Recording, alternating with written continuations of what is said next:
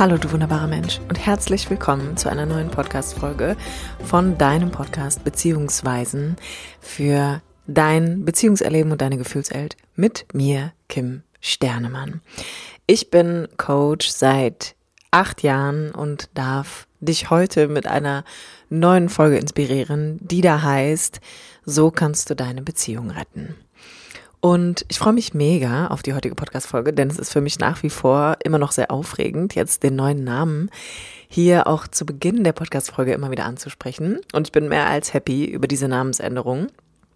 Es hatte ich ja bei der letzten Folge angekündigt, dass das auch eine der Veränderungen aktuell in meinem Business sind. Und ich freue mich einfach mega, weil ich einfach auch merke, dass generell diese ganze Thematik um Beziehungen und Gefühle einfach das Kernstück meiner Arbeit ist und sich das einfach in dem letzten Jahr auch nochmal so krass dahin entwickelt hat, dass ich einfach unfassbar dankbar bin. Gerade für diesen Namen, für diese Änderung und auch ähm, für den Weg, in den es gegangen ist. Oder sagen wir vielmehr in die Richtung, in die es gegangen ist. So. Jetzt aber viel Spaß bei der heutigen Podcast-Folge und ähm, hier noch ein ganz kleiner Reminder. Am 30.04. findet mein kostenloses Online-Seminar statt, Unglücklich vergeben, endlich deine Partnerschaft verbessern. Und du kannst dir bei Eventbrite ein Ticket sichern. Alle Infos dazu findest du in den Show Notes. So kannst du deine Beziehung retten. Ich mag mal so anfangen, dass wenn du an dem Punkt stehst, wo du dich mit dieser Podcast-Folge hier auseinandersetzt, dann wirst du sehr wahrscheinlich schon ein bisschen länger wahrscheinlich deine Runden drehen und hast das ein oder andere wahrscheinlich auch schon ausprobiert, Bücher gelesen, YouTube-Videos angeguckt, weil du bemerkt hast, irgendwas ist nicht mehr stimmig für dich.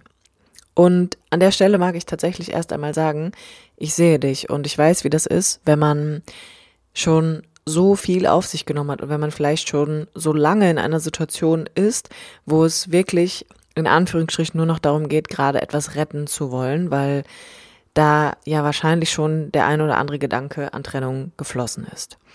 Und mir ist einfach wichtig, dass du weißt, der Punkt, an dem du vielleicht gerade stehst, weil du deine Beziehung noch retten möchtest, ist ein sehr wichtiger Entwicklungsschritt, ist ein sehr wichtiger Entwicklungspunkt, an dem du gerade stehen kannst. Nicht nur für deine Beziehung, sondern vor allem für dich. Denn jede Beziehung bringt ihre Höhen und Tiefen mit sich. Jede Beziehung wird an irgendeinem Punkt herausfordernd werden. Jede Beziehung hat Themen und Probleme, die immer wieder an die Oberfläche gespült werden. Und die Bereitschaft, ich sag mal, deine Beziehung retten zu wollen, ist erst einmal etwas, was sehr, sehr viel Entwicklungspotenzial mit sich bringt und wo meistens der Shift beginnt, dass man anfängt, sich nochmal in der Tiefe mit Dingen auseinanderzusetzen. Denn das eine mag ich dir auch sagen, eine Beziehung rettet man nicht mal ebenso. Eine Beziehung hat wahrscheinlich schon sehr viele Facetten durchlaufen, bis du an den Punkt gekommen bist, dass wir hier nur noch von retten reden können. Und deshalb auch an dieser Stelle für dich noch einmal gesagt, es gibt keinen Quickfix. Es gibt keine schnelle Lösung. Es gibt kein Pflaster, was wir irgendwie draufkleben können und dann ist alles wieder Friede, Freude, Eierkuchen, sondern Beziehungsarbeit ist wirklich Arbeit. Erfordert Zeit und Raum und manchmal auch Geld, um sich Unterstützung zu holen, um diese verborgenen Dynamiken, die immer, immer, immer, immer, immer am Werk sind, wirklich in der Tiefe verstehen lernen zu können. Von daher Lass mich dir sagen, das hier kann ein extrem wichtiger Schritt für dich werden. Wie retten wir eine Beziehung? Beziehungsweise, wenn wir uns angucken, wie wir eine Beziehung retten können, müssen wir uns auf der anderen Seite erst einmal ansehen, was führt denn dazu, dass wir überhaupt an einen Punkt geraten, dass wir denken, wir müssen diese Beziehung jetzt retten oder wir müssen irgendeinen einen Versuch unternehmen, damit alles wieder gut wird, damit wir weiterhin zusammenbleiben können. Nummer eins der größte Pain Point in Beziehungen, der dazu führt, dass die Beziehung anfängt, ich sag mal, zu kippen oder sich in eine Richtung entwickelt, in der wir erste Schwierigkeiten erleben oder auch an so einen Engpass geraten, wo vielleicht hier und da auch schon mal der Gedanke an Trennung gefallen ist, ist immer der Punkt, dass einer von beiden oder aber auch beide beginnen, irgendwann im Laufe ihrer Beziehungsbiografie etwas vor dem anderen zurückzuhalten. Und was meine ich damit? Zurückgehalten werden nicht immer nur die großen Lügen, wie ich bin fremdgegangen, habe eine Affäre, habe mich in jemand anderen verliebt, sondern es werden vor allem die alltäglichen kleinen Dinge zurückgehalten. Die, wie geht's mir wirklich? was wünsche ich mir, was brauche ich, wonach sehne ich mich, was ist mir hier zu wenig, was ist mir hier zu viel. Also diese ganz alltäglichen kleinen Dinge, die wir dem anderen irgendwann nicht mehr mitteilen oder nicht mehr zeigen, weil wir uns vielleicht dafür schämen. Weil wir Erfahrungen gemacht haben, dass wenn wir uns geöffnet haben, wenn wir uns gezeigt haben, wir negative Erfahrungen gemacht haben, dass wir abgelehnt wurden, dass wir verlassen wurden, dass wir dafür bewertet oder verurteilt worden sind. Und das ist eigentlich quasi der Main Point, also wirklich dieser Hauptpunkt, der dazu führt, dass im wiederholten Male irgendwann eine Beziehung an einen Punkt kommt, wo beide nicht mehr wirklich im Kontakt miteinander sind. Und dieses nicht mehr im Kontakt sein miteinander führt natürlich zu sehr viel Distanz, zu sehr viel Abgrenzung, zu sehr viel abgetrennt sein voneinander letztendlich. Und im Kern ist die Hauptursache dafür, dass ich wirklich über Wochen, Monate, manchmal auch Jahre in Beziehungen einfach immer mehr Dinge vor dem anderen zurückhalte. Und vor allem darüber, was wirklich in mir vorgeht und irgendwie so ein bisschen böse Miene zum guten Spiel mache oder aber beispielsweise total verstumme, mich komplett zurückziehe und gar nicht mehr rede. Und da kommen wir eigentlich auch schon zum zweiten Schritt, denn hier ist dann die Frage, wie gehe ich damit um, dass ich vor meinem Partner etwas zurückhalte? Und da haben wir mehrere Möglichkeiten, die ich gerade auch schon angeschnitten habe, nämlich entweder beginnen Menschen dann in den Rückzug zu gehen, das heißt, sie werden immer stiller, Sie behalten ganz viele Dinge für sich, besprechen Beziehungsthemen gar nicht mehr mit ihrem Beziehungspartner, sondern eher mit Freunden und Freundinnen oder in der Familie wird sich dann darüber ausgetauscht. Aber die Hauptperson, um die es geht, wird eigentlich gar nicht mehr mit einbezogen. Und das ist alleine schon eine Form der Vermeidung, die ihren Zweck erfüllt und die auch ihren Ursprung hat. Aber es ist erstmal wichtig zu bemerken, dass das passiert dann gehört da hinzu, dass wir vielleicht anfangen, auch aus der Beziehung zu flüchten. Nicht unbedingt nur physisch, also dass wir wenig Zeit mit dem anderen verbringen, dass wir kein Kontaktangebot mehr machen oder auch vielleicht keins mehr haben, dass wir keine Intimität mehr miteinander erleben, körperlich als auch emotional, oder aber, dass wir in den Kampf gehen. Das heißt, dann schleicht sich irgendwann so ein Punkt ein, wo Paare nur noch miteinander streiten, wo sie ständig Konflikte haben für oder über Dinge, die eigentlich völlig nichtig sind.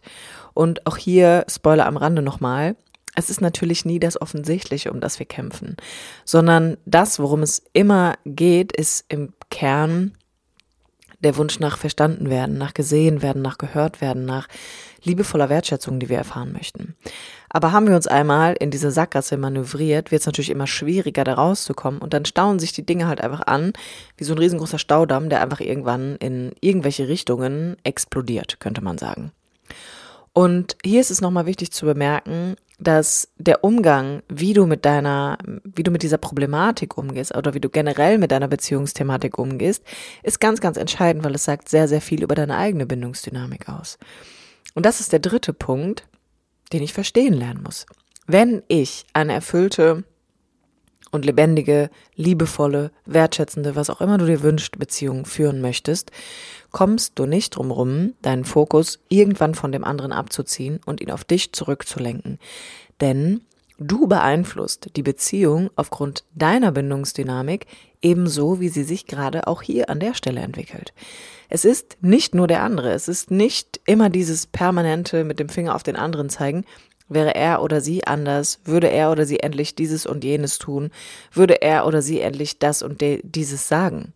Nein, sondern wenn der Wunsch entstanden ist, Beziehungen wirklich retten zu wollen und auch verstehen zu wollen, kommst du nicht drum rum, irgendwann auf dich selbst zu blicken. Du kommst einfach nicht drum rum, weil sonst verstehst du quasi nur 50 Prozent deines Beziehungserlebens. Und wenn wir davon ausgehen, dass zwei Parteien, zwei individuelle Menschen mit ganz eigenen Prägungen, ganz eigenen vergangenen Erfahrungen das heutige Bindungsgeschehen prägen, dann hilft es halt eh nicht nur auf den anderen zu gucken, sondern du musst den Fokus zu dir zurücknehmen und wirklich erforschen, wie mache ich das hier? Was erlebe ich hier im Kontakt mit dem anderen? Wie gestalte ich diese Beziehung? Wie gehe ich mit Konflikten um? Was halte ich hier vor dem anderen permanent zurück? Und das ist quasi einer der wichtigsten, man könnte sagen, Changing Points in dieser ganzen Dynamik und Idee von, ich möchte meine Beziehung retten und auch in diesem Wunsch danach, denn eine Beziehung wird überwiegend geprägt von zwei Individuen, die unterschiedliche Erleben haben.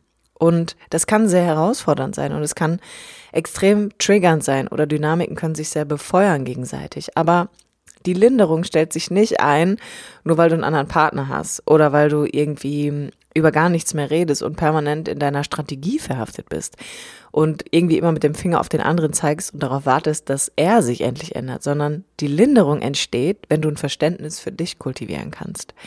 Wenn du herausfindest, wie du die Dinge handhabst, wie du sie erlebst, wie du sie emotional verstoffwechselst. Und vor allem an der Stelle auch bemerkst, warum tue ich gewisse Dinge, die ich tue, weil es Ängste in dir gibt. Weil es Ängste gibt, die sich in deiner Kindheit gebildet haben, weil es Scham und Schuld gibt, die das dann auch noch deckeln, um dich möglichst in Spur zu halten, damit du nicht aus deinen angelernten Bewältigungsmechanismen und Überlebensstrategien aussteigst, sondern damit du schön weiterbleibst in diesem immer wiederkehrenden Thema, in diesen immer wiederkehrenden Problemen, die sich ja wie am Fließband erzeugen. Und wenn ich diese Schritte mal durchlaufen bin, also wenn ich mir wirklich mal klar darüber werde, was halte ich hier wirklich vor dem anderen zurück, weil ich denke, er würde mich dafür verurteilen oder verlassen oder er würde vielleicht wütend werden, wenn ich das sagen würde, ja, dass ich da bemerke, wie handhabe ich das, also wie halte ich Dinge vor dem anderen zurück und wie viel Kontakt ist mir dadurch eigentlich überhaupt noch möglich? Und darüber hinaus in den nächsten Schritt komme von, okay, krass, ich nehme jetzt mal den Fokus von dem anderen weg und guck mal auf mich, ich guck mal, wie ich das hier gestalte, wie ich hier vielleicht etwas reinszeniere und werde mir dann meiner Ängste bewusst. Und im Kern ist es eigentlich meistens so, dass Menschen tief in sich eine große Verlustangst haben. Dass wir alle Verlust in unserem Leben erlebt haben und der sich einfach auf unterschiedliche Arten und Weisen in uns wiederholt und wir aber heute gewisse Strategien haben, damit das halt nicht passiert. Das heißt, du bist auch permanent damit beschäftigt, vorzubeugen, dass dir erneut etwas passieren könnte, was du schon mal erlebt hast, was so schmerzhaft für dich war, dass du einfach versuchst, es zu verdrängen.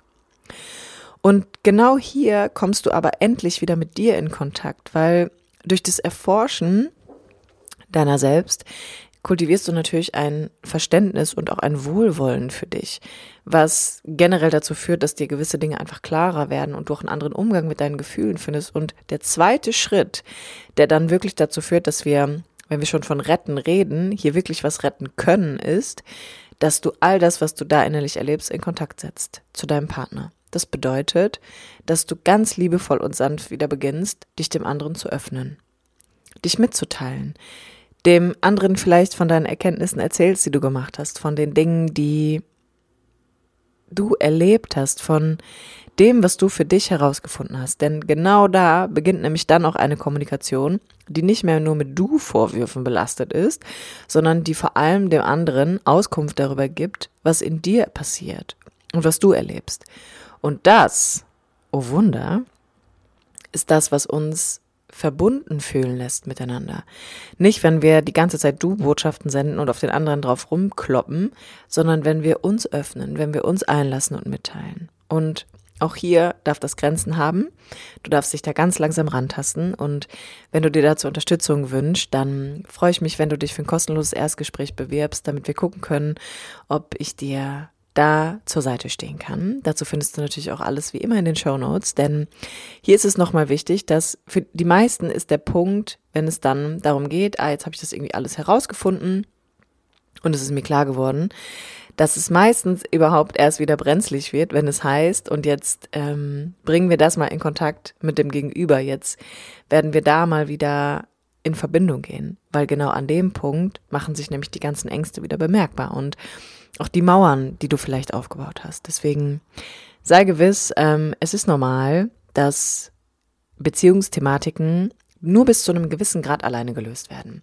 Und irgendwann brauchen wir einfach Unterstützung dabei. Es ist ganz normal, weil Beziehungsverletzungen heilen, indem wir neue Beziehungserfahrungen machen. Und dafür darf man sich Hilfe holen.